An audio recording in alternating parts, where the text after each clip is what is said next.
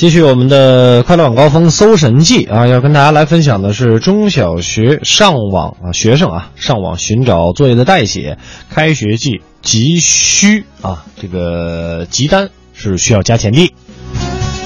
哦，今天已经八月二十八号了，离九一开学好像真的没有几天了的。想一想不自己不用做作业，还是挺幸福的一件事情哈。开学在即，不少还没写完作业的孩子呢，打起了代写的一些主意啊，在很多这个啊网站搜索呢，都能找到不少帮中小学生代写作业的一个业务。根据调查呢，代写者多为在校的大学生，每份作业呢按照难易程度，价格在几十元到上百元不等。据了解呢，目前本市啊，咱们北京市不少高中生的这个暑假作业呀。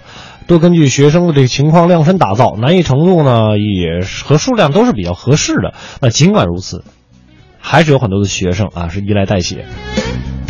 在我们那个时候，网络你没有那么发达的年代，基本上在八月二十八号和八月二十九号这两天，都是在紧密的联系那些学霸们，然后跟他们相约在这个自己本地的图书馆或者附近的图书馆，然后进行一复这个这个大批量的啊这个作业复制工程，嗯，作业复制工程。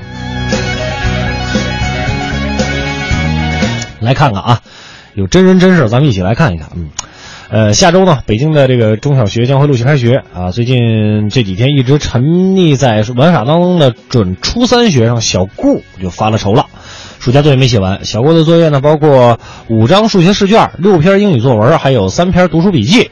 小郭就说了，他准备求助代写业务。小郭说了，之前就和同学这个搭伙写作业的经历，啊，一人做一科，然后大家共享成果。哎，这跟我们过去的那个复制工程是比较像的哈。但是作文一类的不好抄，如果有人帮着写完呢，真的是解了燃眉之急了。哎，其实现在孩子们这个暑假作业真的不多啊，五才五张卷子，六篇作文，三篇读书笔记。我们当年是要求每天写一，每天写一篇日记，每天写一篇那个叫摘抄的是吧？美文摘抄。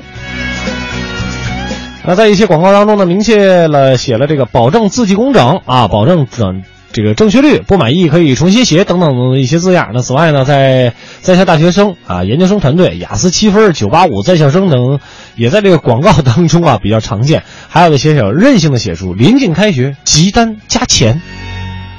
啊，真的是有钱能使磨推鬼啊！啊，呃，现在这个学生们的这个方法也真的是挺互联网的，不得不佩服孩子们的这个脑洞开的确实是大啊。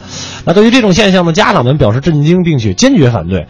呃，女儿上高三的这个吴女士说，没有发现过这样的行为，说但孩子真要那么做，我肯定不会轻饶他的。哎，但是我想说的是，呃，孩子即使不会做，但是作为家长，我觉得这样的态度也是有问题的。什么叫做不会轻饶他的？嗯，有的时候在教育的过程当中，还家长们。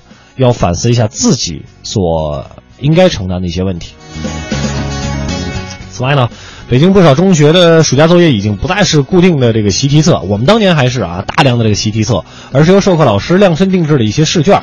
那某中学一线的物理教师徐老师就表示，这样的一个举动是为了更有针对性，呃，难度和数量上都考虑到了学生的实际情况，避免他们无从下手。比我们那时候单一的练习册要有意思的多了哈。